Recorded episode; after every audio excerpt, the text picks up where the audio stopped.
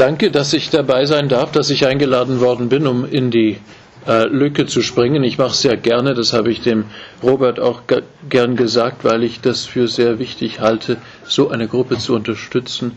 Ihr seid äh, Multiplikatoren, sagt man so im trockenen Sinne, aber auch die wenigen Mitglieder der Kirche, die das die katholische Lehre über die Ehe ernst nehmen und aus der Frucht dieser Ehe leben. Es ist ja ein großes Geschenk, das ihr entdeckt habt, aber es ist selten, äh, solche Menschen zu finden und es ist vielleicht das dringendste Thema äh, in der Verkündigung, äh, das aber auf eine fast beschämende Weise konsequent vernachlässigt wird in der Verkündigung der Kirche. Also muss man es angehen und ich freue mich sehr, dass es sowas gibt und dass ich die Stunde mit euch verbringen darf. Anlass meiner Gedanken heute ist, was ich am Telefon mit Robert besprochen habe, die göttliche Einsetzung der Ehe als Sakrament. Das klingt vielleicht ein bisschen selbstverständlich. Wer soll es sonst eingesetzt haben, kann man sich denken. Oder wieso ist es ja auch klar, dass es ein Sakrament ist. Äh, denkt man sich. Denkste, sagt der Berliner. Es ist äh, heute, heute nicht selbstverständlich, dass die Ehe äh, als etwas Heiliges verstanden wird. Und der sozusagen Pate für meine Gedanken heute ist eine Äußerung von einer Wissenschaftlerin, wo ich gerade äh, vor zwei Wochen war in Chicago, eine führende Forscherin so im Bereich Literaturgeschichte und was heute sehr modisch Gender heißt. Und sie hat gesagt, für sie in ihrem Leben in den 80er Jahren war es ein großer Wendepunkt, dass sie entdeckt hatte aus feministischer Perspektive, dass die Ehe ja eigentlich nur deswegen entstanden ist, um Erbschaftssachen zu regeln und die Frage der Kinderbetreuung zu regeln. Und dass das eigentlich eine nützliche Einrichtung oder eine Einrichtung ist, die sich von Jahr zu Jahr oder von Epoche zu Epoche ändern kann. Das war ihr ganzer Ansatz und dass man daher flexibel damit arbeiten kann und derlei. Also, dass die Ehe eine Institution sei, das hört man ja auch recht häufig und daher, wenn sie nur eine kalte Institution ist, dann kann man sie ja auch schließlich ändern und dann kann man ja auch moderne Ehen führen, wie es ja dann auch manchmal heißt. Und da ist ja auch die ganze Lehre der Kirche nicht so ernst zu nehmen in dieser ähm, Gender beeinflussten äh, Perspektive. Die soziologische Forschung äh, spricht von Ehesystemen, also dass es in jeder Gesellschaft sowas wie Ehe gibt, aber dass das jetzt nicht unbedingt immer gleich sein muss und dass das also ganz verschiedentliche Polygamie oder auch äh, serielle Ehen, also nacheinander und dass es halt äh, gesellschaftliche Systeme gibt, die so und so sein können. Leider haben auch viele Christen diese äh, Einstellung übernommen und äh, die Lehre unseres Herrn und Meisters da ein bisschen vergessen oder bewusst auch auf die Seite geschoben. Die Tatsache ist, dass die Heilige Schrift von der Ehemystik, von der Brautsymbolik durchdrungen ist und dass die Ehe nicht irgendwas ist, das äh, im 13. Jahrhundert bla bla bla entstanden ist, um äh, irgendwelche wirtschaftliche Dinge zu regeln, sondern dass Ehe, Brautsymbolik, das Brautgemach sozusagen, als ein Ursymbol für die ganze Beziehung zwischen Mensch und Gott überhaupt ist. Ja, die Heilige Schrift beginnt im Buch Genesis mit der Erschaffung von Mann und Frau, mit der Erschaffung der Ehe, kann man sagen, von Adam und Eva. Und dieses Thema geht durch die, das ganze Alte Testament und Neue Testament hindurch bis zum Abschluss des Neuen Testamentes im Buch der Offenbarung, wo es um das Hochzeitsmahl des Lammes geht, um eine, eine wunderschöne Vision äh, einer, einer himmlischen Hochzeit. Es ist also eine umschließende und eine grundlegende äh, Tatsache, dass der Mensch zur Ehe berufen ist oder dass viele Menschen zur Ehe berufen sind. Und es ist so wichtig, dass sogar die Beziehung zwischen Gott und Mensch so erklärt wird. Das stimmt übrigens auch für zölibatär lebende Menschen. Es gibt auch eine Brautsymbolik der äh, Ordensleute. Die verstehen Gott als den Kenner ihrer, ihres Herzens, als Liebhaber in diesem übertragenen Sinne und leben in der Hingabe an den göttlichen Ehepartner, wenn man es so sehen will. Und es gibt auch eine ausgesprochene sinnliche Mystik, die eben über die Askese so in das himmlische Brautgemach eindringen möchte. Die Frucht aus dieser Ganzhingabe, sei das nun äh, in der Ehe, im ehelichen Verkehr oder in der zölibatären Lebenshingabe an die Kirche als Braut, so kann man es auch sagen, trägt Frucht. Das ist die Frucht, die eigentlich lebensspendend ist, biologisch selbstverständlich für die Fortpflanzung des Menschengeschlechtes, aber auch spirituell eben für die zölibatär Lebenden. Und natürlich sind die Grenzen da ja auch fließend, denn es gibt ja viele spirituellen Früchte äh, der, äh, der Ehen. Die Ehe ist also ein Sacramentum tremendum, so kann man sagen, ein, ein gewaltiges Ereignis, wo die ganze göttliche Schöpfungskraft, das, was notwendig ist, dass wir überhaupt am Leben bleiben als Gesellschaft, dass das dort stattfindet, in der Ehe. Und dass Gott sich abhängig macht von den Eheleuten, um das größte Werk, das er ja überhaupt vollbringen kann, die Zeugung von menschlichem Leben, dass dieses Werk von dem Ehepaar dann abhängt oder dass sie Mitschöpfer sind. Das ist ein gewaltiges Privileg und die Verweigerung dieser Offenheit für das Leben ist vielleicht das größte Problem in Europa und Nordamerika im 21. Jahrhundert. Bloß will niemand darüber sprechen.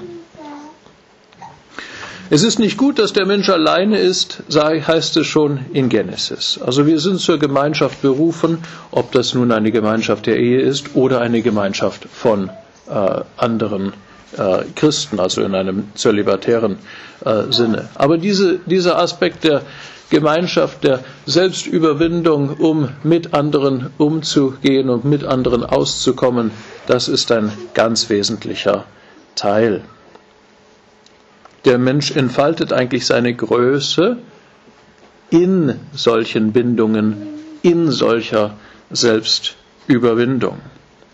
Und daher will ich über die göttliche Einsetzung der Ehe wirklich als ein Wesentliches sprechen, nicht als irgendein Anhängsel einer, eines Systems von Bräuchen, die zu irgendeiner Zeit dann aufgetaucht ist. Wie sieht es im Alten Testament aus? Für die, die bibelfest sind, die werden vielleicht sagen, ja, da gibt es solche und solche Beispiele im Alten Testament. Und Abraham, der ja unser Vater ist, äh, Vater aller monotheistischen Systeme, aller, äh, äh die, ob es jetzt Juden, äh, Christen oder Muslime sind, für alle ist Abraham der Vater.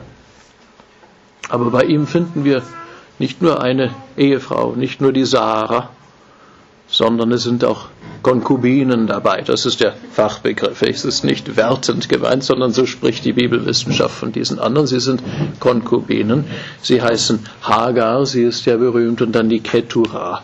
Und äh, sie kommen zusätzlich zu Sarah hinzu und erzeugt auch Kinder mit ihr.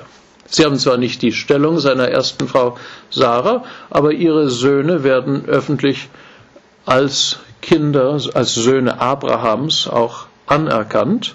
Und so kann man im Alten Testament am Anfang nicht von einer Monogamie sprechen, nicht von dem ehelichen äh, Bund, den wir heute haben.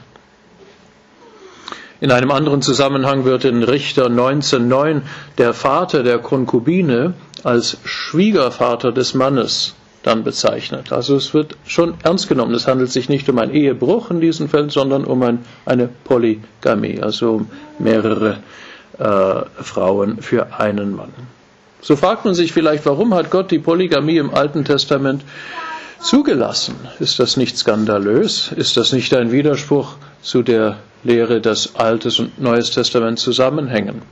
Erstens muss man sagen, dass nirgends im Alten Testament die Polygamie als göttlicher Auftrag dasteht. Gott sagt nie, dass man, dass ein Mann mehrere Frauen nehmen soll. Die Polygamie wird auch nie positiv thematisiert. Sie wird nie theologisch verteidigt im Alten Testament. Es gibt keine Theologie der Polygamie. Es gibt keine Tugend, die damit verbunden wäre. Es wird nie entfaltet in einem theologischen Sinne. Im Gegenteil, die allermeisten äh, Erwähnungen der Polygamie im Alten Testament äh, führen ziemlich bald zu Streit, Unglück, zu einer Vermehrung der Sünde, zu einem unerfreulichen Ausgang. König Salomos Haltung angesichts seiner Hunderten von Konkubinen im Alten Testament wird dem Götzendienst gleichgestellt. Sein Herz wird als verdorben dargestellt, als abgründiger Verrat an sich selbst. So ist es interessant zu sehen, wie es geschildert wird. Die Polygamie ist mit, dem gesamten, mit der gesamten Theologie des Alten Testamentes eigentlich nicht d'accord, eigentlich nicht in Verbindung zu bringen. Es ist eine grundsätzliche Disharmonie da, weil sie gegen die Würde der Frau so stark spricht. Und die Frau ist nach Genesis, womit ich begonnen habe, Abbild Gottes. Er schuf sie Mann und Frau und beide nach dem Abbild Gottes. Und so ist das Entwürdigen dann der Polygamie gegenüber der Frau allein schon ein Grund, es zu disqualifizieren aus der Sicht des Alten Testamentes. Es passt nicht wirklich dazu. Das Alte Testament wird oft sehr oberflächlich dargestellt, sehr auf den Zorn Gottes aus oder andererseits auf eine Prüderie. Es gibt ja auch ganz strenge Stellen äh, in den Gesetzesbüchern.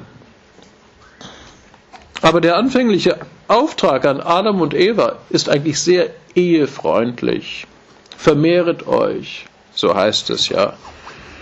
Ebenso behält die Geschlechtlichkeit etwas Positives, äh, auch nach dem Sündenfall.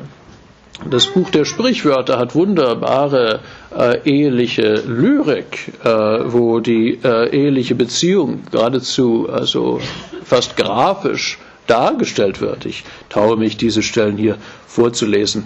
Sie kennen sie vielleicht nicht. Sprichwörter 5.15. Trink Wasser aus deiner eigenen Zisterne, Wasser, das aus deinem Brunnen quillt. Sollen deine Quellen auf die Straße fließen, auf die freien Plätze, deine Bäche? Dir allein sollen sie gehören. Kein Fremder soll teilen mit dir. Dein Brunnen sei gesegnet, freudig der Frau deiner Jugendtage. Also dieser Brunnen war die Frau, das war damit gemeint. Der lieblichen Gazelle, der anmutigen Gemse. Ihre Liebkosung mache dich immerfort trunken an ihrer Liebe berausch dich immer wieder. Warum solltest du dich an einer Fremden berauschen, den Busen einer anderen umfangen? Ja, wer hätte gedacht, dass sowas auch in der Bibel steht? Und schließlich heißt es ja im Alten Testament in den zehn Geboten, du sollst die Ehe nicht brechen. Das ist ja klar, das ist ja eines der zehn Gebote. Eigentlich ist das das beste Argument für die Altehrwürdigkeit äh, der äh, Monogamie. Es heißt ja bereits, du sollst die Ehe nicht brechen. Das ist ja eigentlich ganz deutlich. Daher soll man sich nicht verun, äh, beunruhigen lassen durch die äh, Stellen im Alten Testament, wo zum Beispiel Abraham doch mehrere Frauen hatte. Durch Jesus Christus kommt die Ehe dann zu ihrer zu ihrem Fokus, zu den klaren Linien, die wir heute haben. Wie Sie wissen, hat Jesus Christus alle sieben Sakramente persönlich eingesetzt und daher die Ehe natürlich auch. Die Pharisäer kommen zu ihm und stellen diese Frage wegen der Scheidung und sagen ja, wäre es doch nicht möglich, sich von seiner Frau zu scheiden, denn die, die, die, die äh, Juden erlauben das ja. Und Jesus antwortet, im Anfang war es aber nicht so. Das heißt, der göttliche Plan, der ideale Plan ist nicht, dass Scheidungen erlaubt werden. Diese Stelle befindet sich in Matthäus 19, für die es nachschlagen wollen. Er vertritt die Monogamie konsequent von ersten auftritt, wo es um dieses Thema geht, bis zur Vollendung seiner irdischen Tätigkeit, bleibt er immer bei diesem Thema.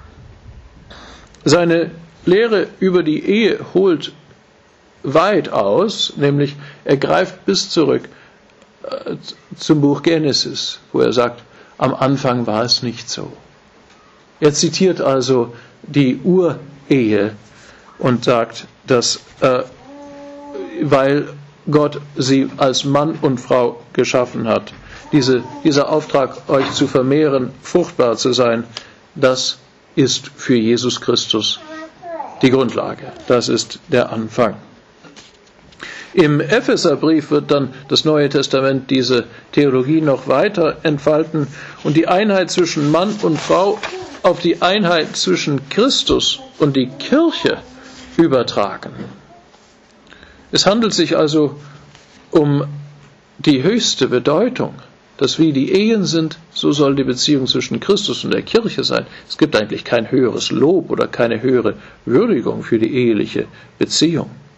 Die Theologie der Ehe ist also, wenn man bedenkt, dass so Christus in seiner Beziehung zur Kirche definiert wird, es ist die eheliche Theologie von höchster Bedeutung, ist Chefsache, so könnte man sagen. Alleine zusammenzukommen ist noch lange keine Ehe. Und leider sind wir auf dieses Niveau zurückgefallen in unserer Gesellschaft, wo Menschen, die einfach zusammenleben, zusammenleben, äh, nach einer gewissen Zeit sich für verheiratet erklären, sozusagen sagen, dass eine Ehe daraus entstanden wäre. Jesus lehnt das ab. Das kann man daran erkennen, dass die äh, Frau am Brunnen, die äh, Jesus am Brunnen begegnet, keine richtigen Männer hatte, obwohl sie viele Männer hatte. Jesus anerkennt das nicht. Diese, wie man im Volksmund schlamperte Beziehungen nennen würde, sind keine Beziehungen, sind keine Ehen.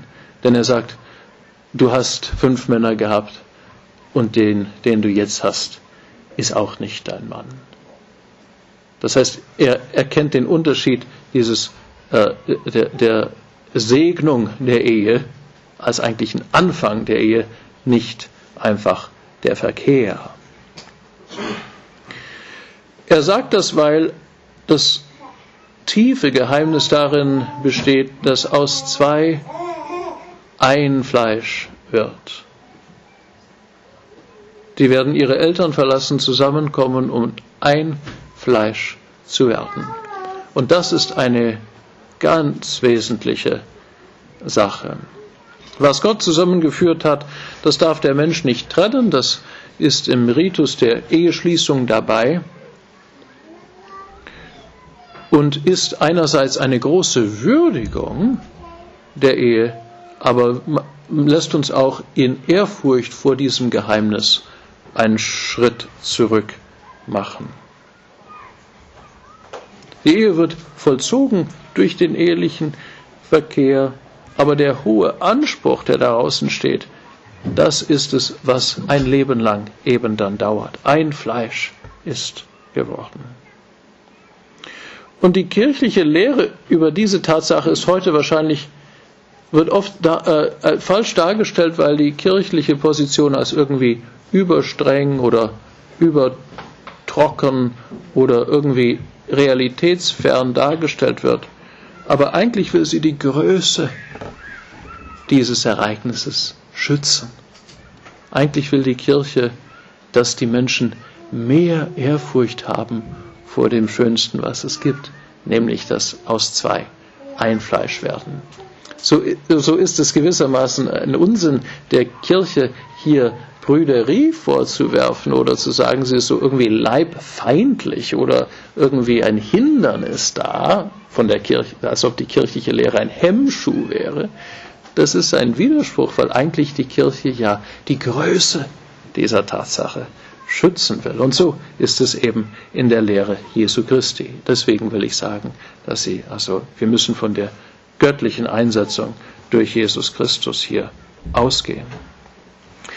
Es stimmt, dass die wahre Lebensqualität nicht von den Dingen dieser Welt äh, ausgeht. Also man kann sagen, in, der, in einer gewissen asketischen Haltung, dass die Vollendung nicht von Essen, Schlaf, Trinken und auch nicht von fleischlichen Dingen abhängt, einerseits.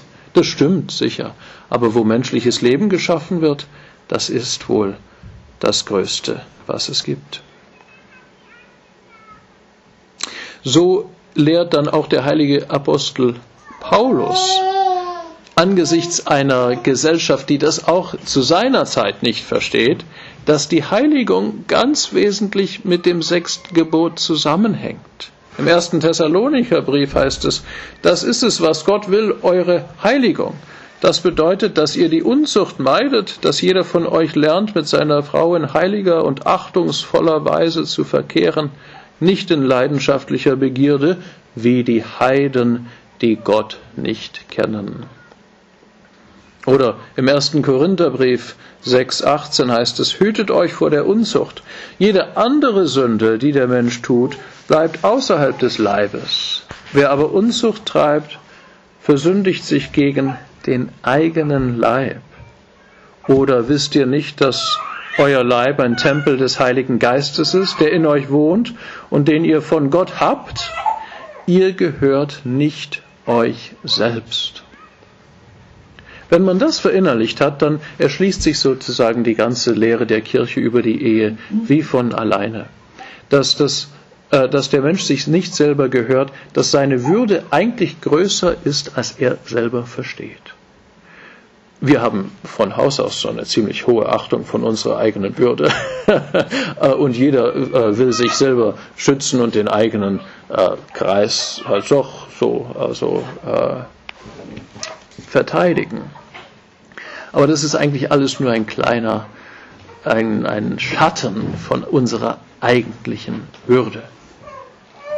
Unser Interessenkreis und was wir alles halt zu uns vorstellen unter unseren Ansprüchen und dem, was wir halt, was uns zusteht und so weiter, ist vielleicht gut, vielleicht ein bisschen übertrieben, aber auf jeden Fall ist das alles nur ein bisschen von dem, was Gott von uns hält, nämlich viel mehr Tempel des Heiligen Geistes zu sein. Und in dieser Hinsicht gehören wir uns nicht uns selbst, weil wir zu groß sind, uns selber zu gehören. Und wir sind von unserer Würde her schon gar zu groß, um einem anderen Menschen zu gehören. Wir gehören Gott. So groß ist, ist diese, dieses Geheimnis. Und in der Ehe vermehrt, äh, vermischt sich das, zwei werden ein Fleisch. So spürt man ein bisschen was von der Mystik die eigentlich dahinter steckt, wie groß diese Gedanken sind. Wir schließen also jetzt diesen zweiten Teil ab, in dem ich über das Neue Testament gesprochen habe und einige Äußerungen Jesu und vom heiligen Paulus über die Ehe zitiert habe. Der Plan Gottes für die Ehe wurde von den Propheten im Alten Testament schon angesprochen und auch wesentlich definiert, aber das Ideal wurde erst durch Jesus Christus wiederhergestellt und zum Grundpfeiler der christlichen Lebensführung gemacht. Wer aus dem heidnischen Kreis gekommen ist in die Kirche hinein, musste oft kämpfen mit sich selber, um die Erwartungen der Frühkirche zu erfüllen in puncto Keuschheit, in puncto äh, Ehemoral. Das war für die Zeit eben keine Selbstverständlichkeit und es musste darum gerungen werden. Ich glaube, wir können in unserer Zeit da doch einige sehr starke Parallele ziehen. Auf jeden Fall ist das Bild der Ehe durch die Einsetzung durch Jesus Christus als Sakrament der Kirche ein, eine lebenslange Monogamie. Es ist also nichts von diesem Schattenbereich, äh, Graubereich des Alten Testamentes übergeblieben. Was Gott verbunden hat, das darf der Mensch nicht trennen, also bis der Tod euch scheidet.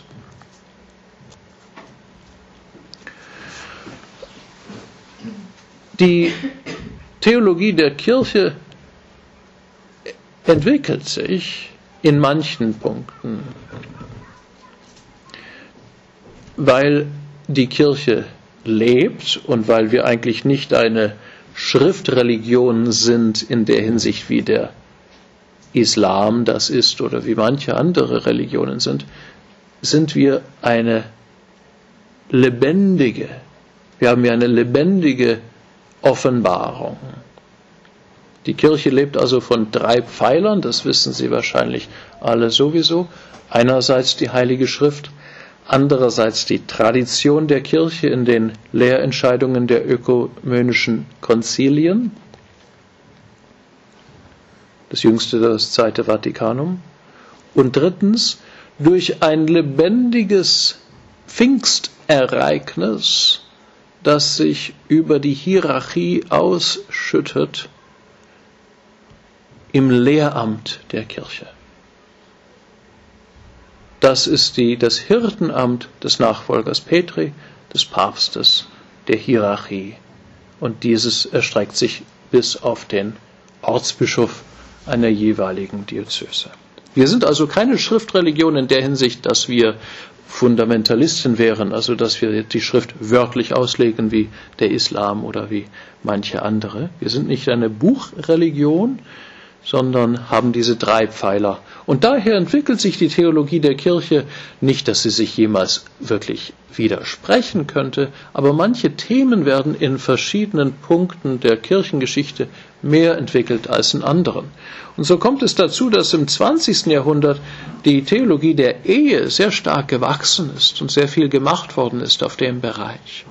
Es gab schon Zeiten in der Kirchengeschichte, so im Mittelalter, wo es eine sehr starke Klerikalisierung der Lebensstände gab und wo der höchste Stand der klerikale Stand war, der zölibatäre Stand, und wer das nicht erreichen konnte, der hat halt geheiratet und so weiter.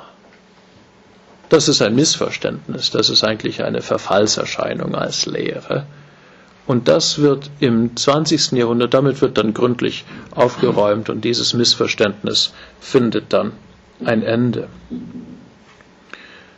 Papst Pius XI. in Casti Conubii, also über die, Keusch, die eheliche Keuschheit im Jahr 1930, beginnt den äh, Reigen, beginnt diese Vertiefung der ehelichen äh, Theologie.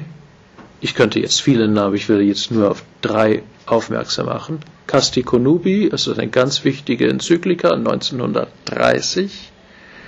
Dann springe ich vorwärts zu dem prophetischen Dokument Pauls des Sechsten Humane Vitae im Jahr 1968. Und dann will ich in diesem letzten Teil auch ein bisschen über das gesamte Pontifikat von Johannes Paul II. sprechen.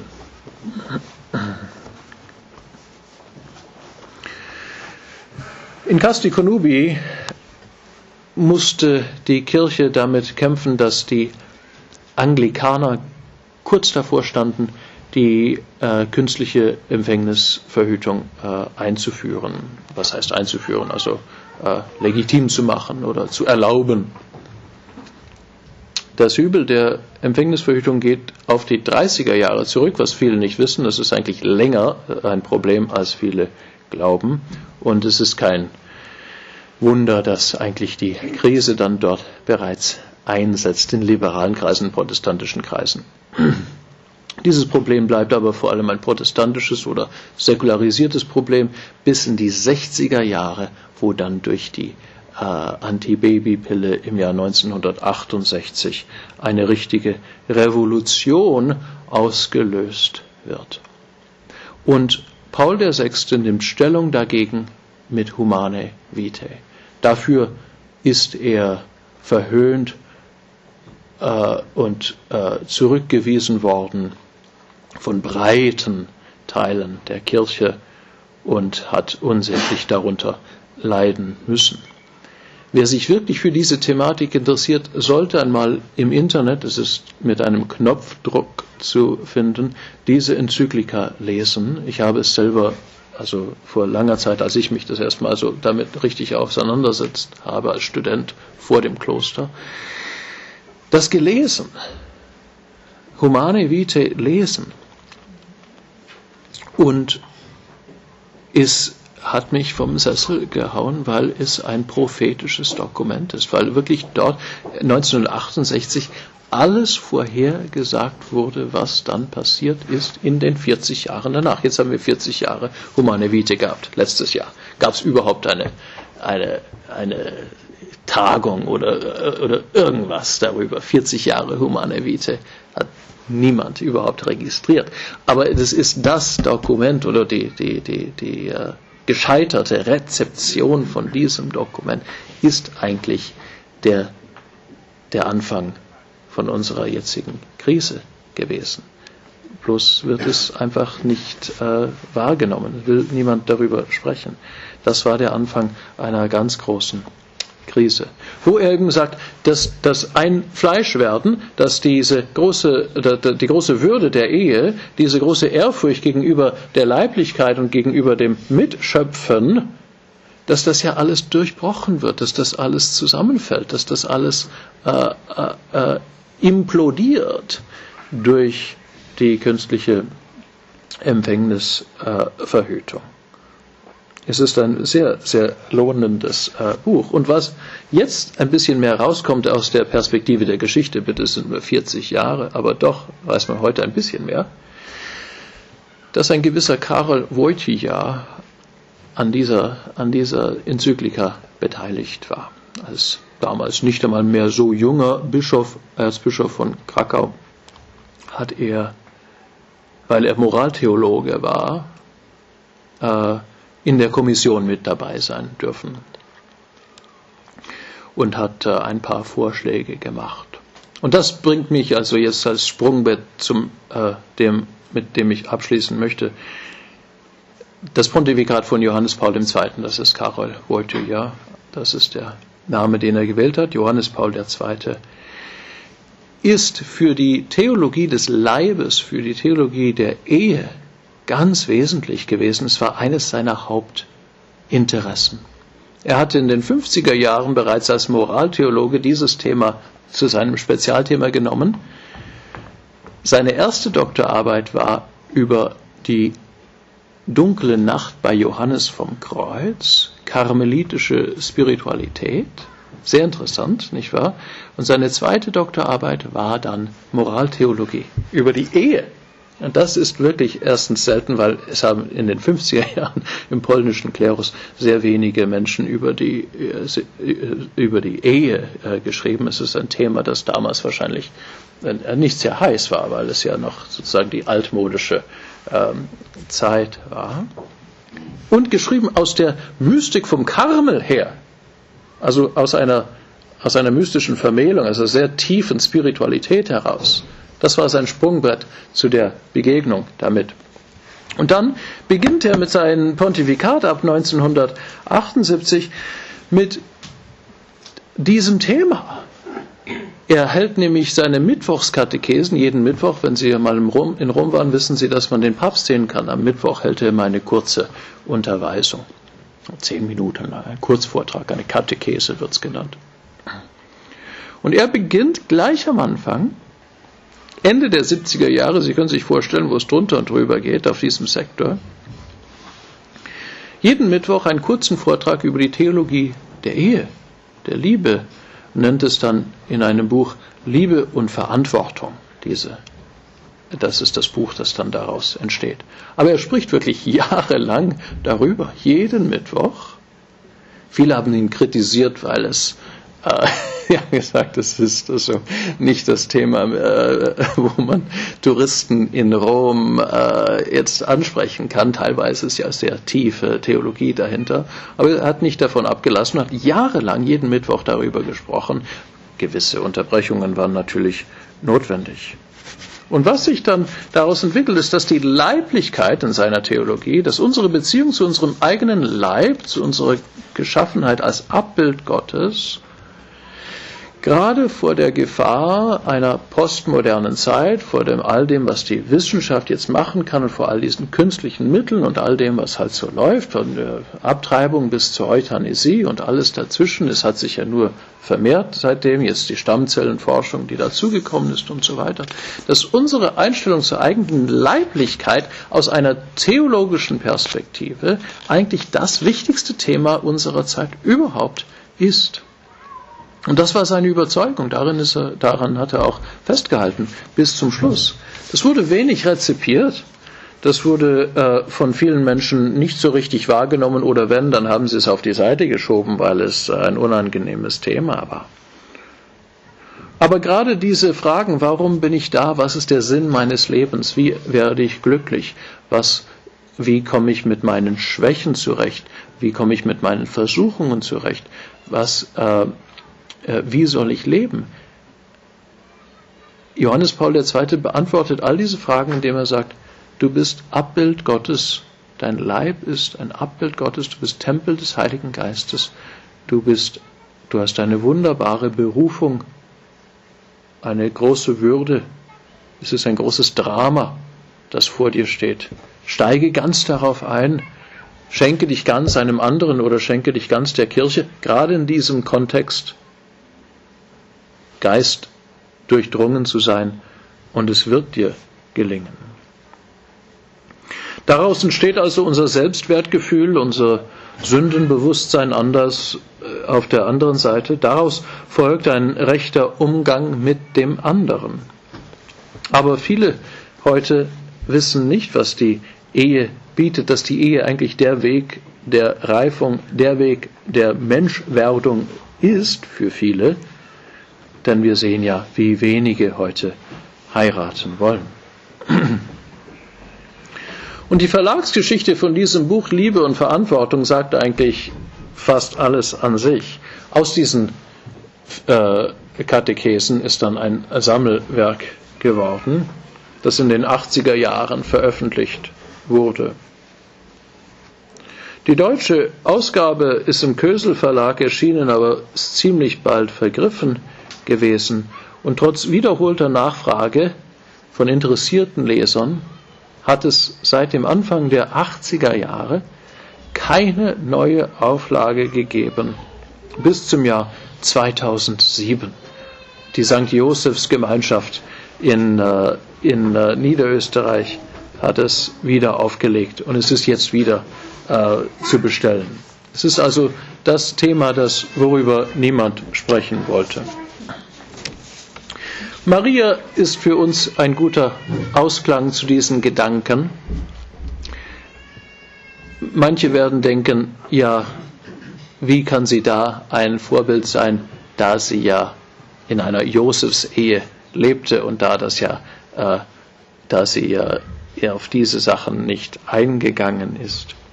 Das wäre eine verkürzte Sicht der Jungfrau Maria. Es ist diese Verkürzung, die man auch oft findet, ja, sie war ohne Sünde, weil sie nie den ehelichen Verkehr hatte. Das ist, wie man das früher äh, beschrieben hat, und das ist eine furchtbare äh, Oberflächlichkeit.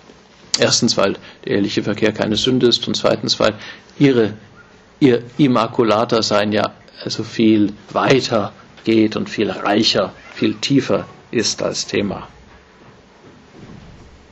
Sie ist als weibliches Vorbild da, einerseits wegen ihrer Selbstbeherrschung, ja, aber andererseits wegen ihrer Sendung angesichts einer sehr schwierigen Lage. Angesichts der Heiligkeit ihres Leibes, der Würde ihres Leibes, will sie etwas sehr Tiefes sagen, die Jungfrau Maria. Sie ist die Mutter des Herrn, aber er gehört ihr nicht. Wie ich vorher zitiert habe, sie gehört sich selber ja auch nicht.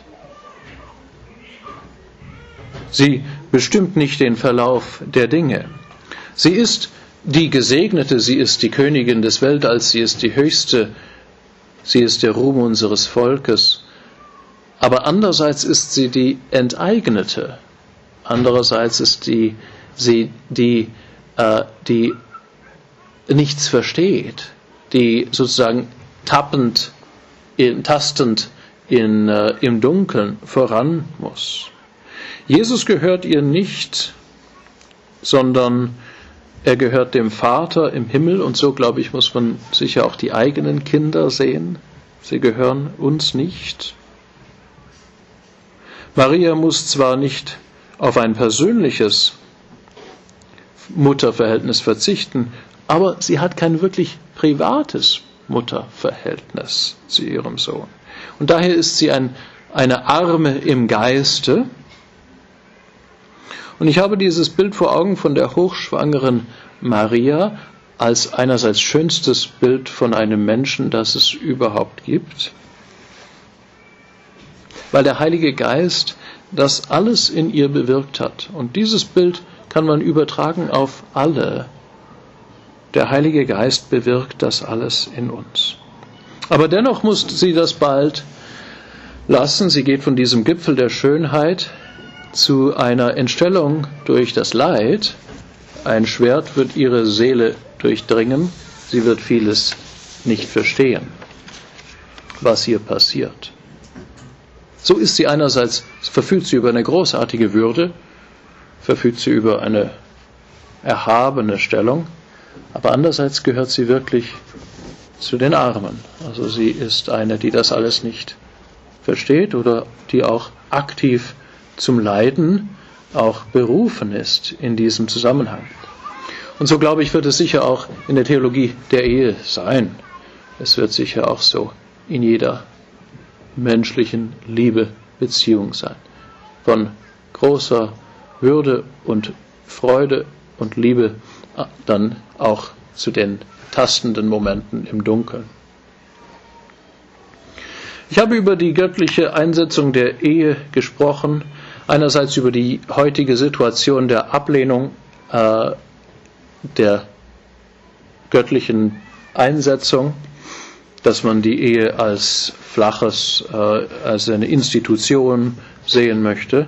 Ich habe über das Alte Testament gesprochen, dann über die Lehre Jesu Christi und jetzt zuletzt über die päpstliche äh, Theologie der Ehe an einigen wenigen Beispielen im 20. Jahrhundert. Ich schließe mit zehn Gründen, warum die kirchliche Eheschließung für den Erhalt unserer Kultur dringend notwendig ist. Warum wirklich das Gemeinwohl von guten christlichen Ehen abhängt. Es wird heute zu wenig erwähnt. Erstens, Mann und Frau sind nicht für das Allein Alleinsein geschaffen. Es ist nicht normal, dass Leute bis in ihre 40er Jahre hineinleben und noch nicht verheiratet sind, bitte ich. Vielleicht haben Sie erst mit 40 verheiratet. Das ist jetzt nicht so streng gemeint. Aber Sie wissen, was ich meine. Man soll heiraten. Also das ist der Plan der Dinge. Also das sollte man eigentlich verstehen. Oder man soll äh, Priester oder Ordensfrau oder Ordensbruder werden. Die Ehe veredelt Mann und Frau als soziale Wesen und auch als sexuelle Wesen.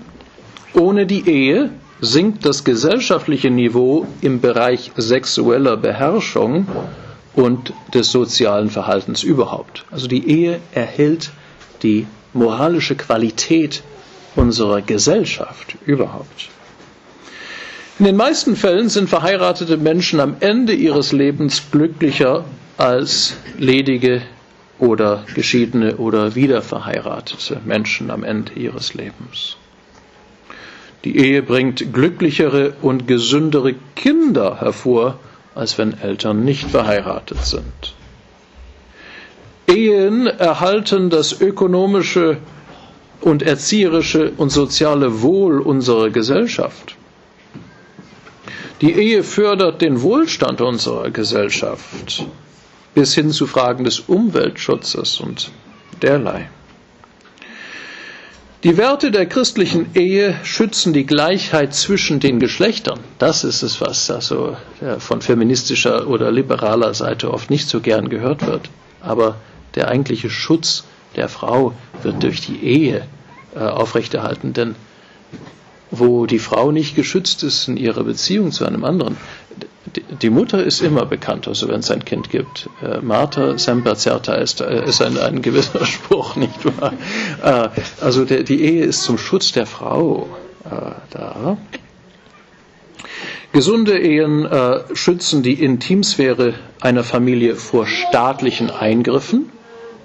Das heißt, unser, unsere Privatsphäre wird eigentlich durch die Ehen geschützt, weil wo der Staat eingreifen muss, um elterliche Funktionen zu übernehmen, da verlieren wir immer mehr Einfluss über unseren Privatraum, weil der Staat dann das macht, in puncto Krippe und mehr. Das Eherecht ist ein hochentwickelter Schutz für Ehemann und Ehefrau.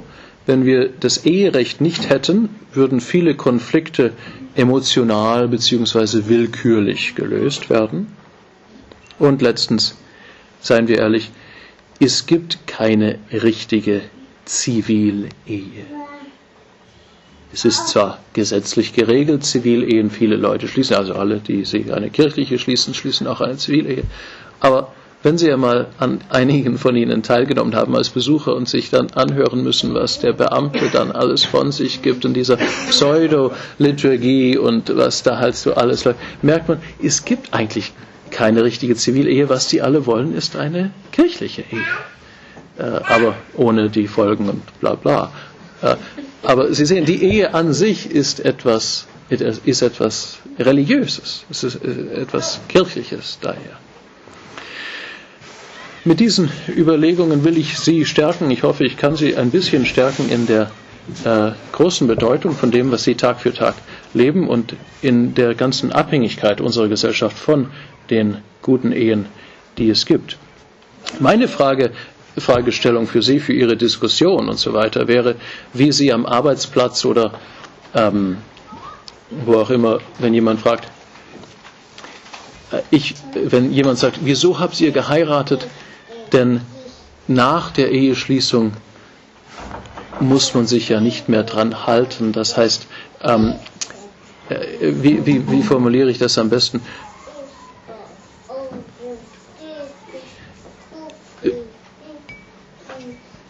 Viele sagen, warum? Also man macht sich nicht mehr Mühe nach der Eheschließung und deswegen schließen sie keine Ehe.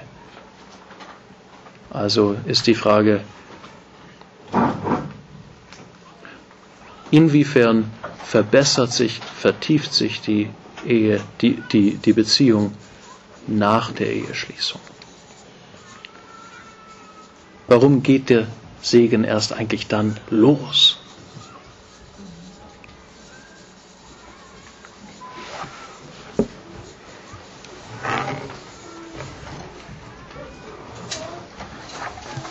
Herzlichen Dank, Frau Dahlgrün.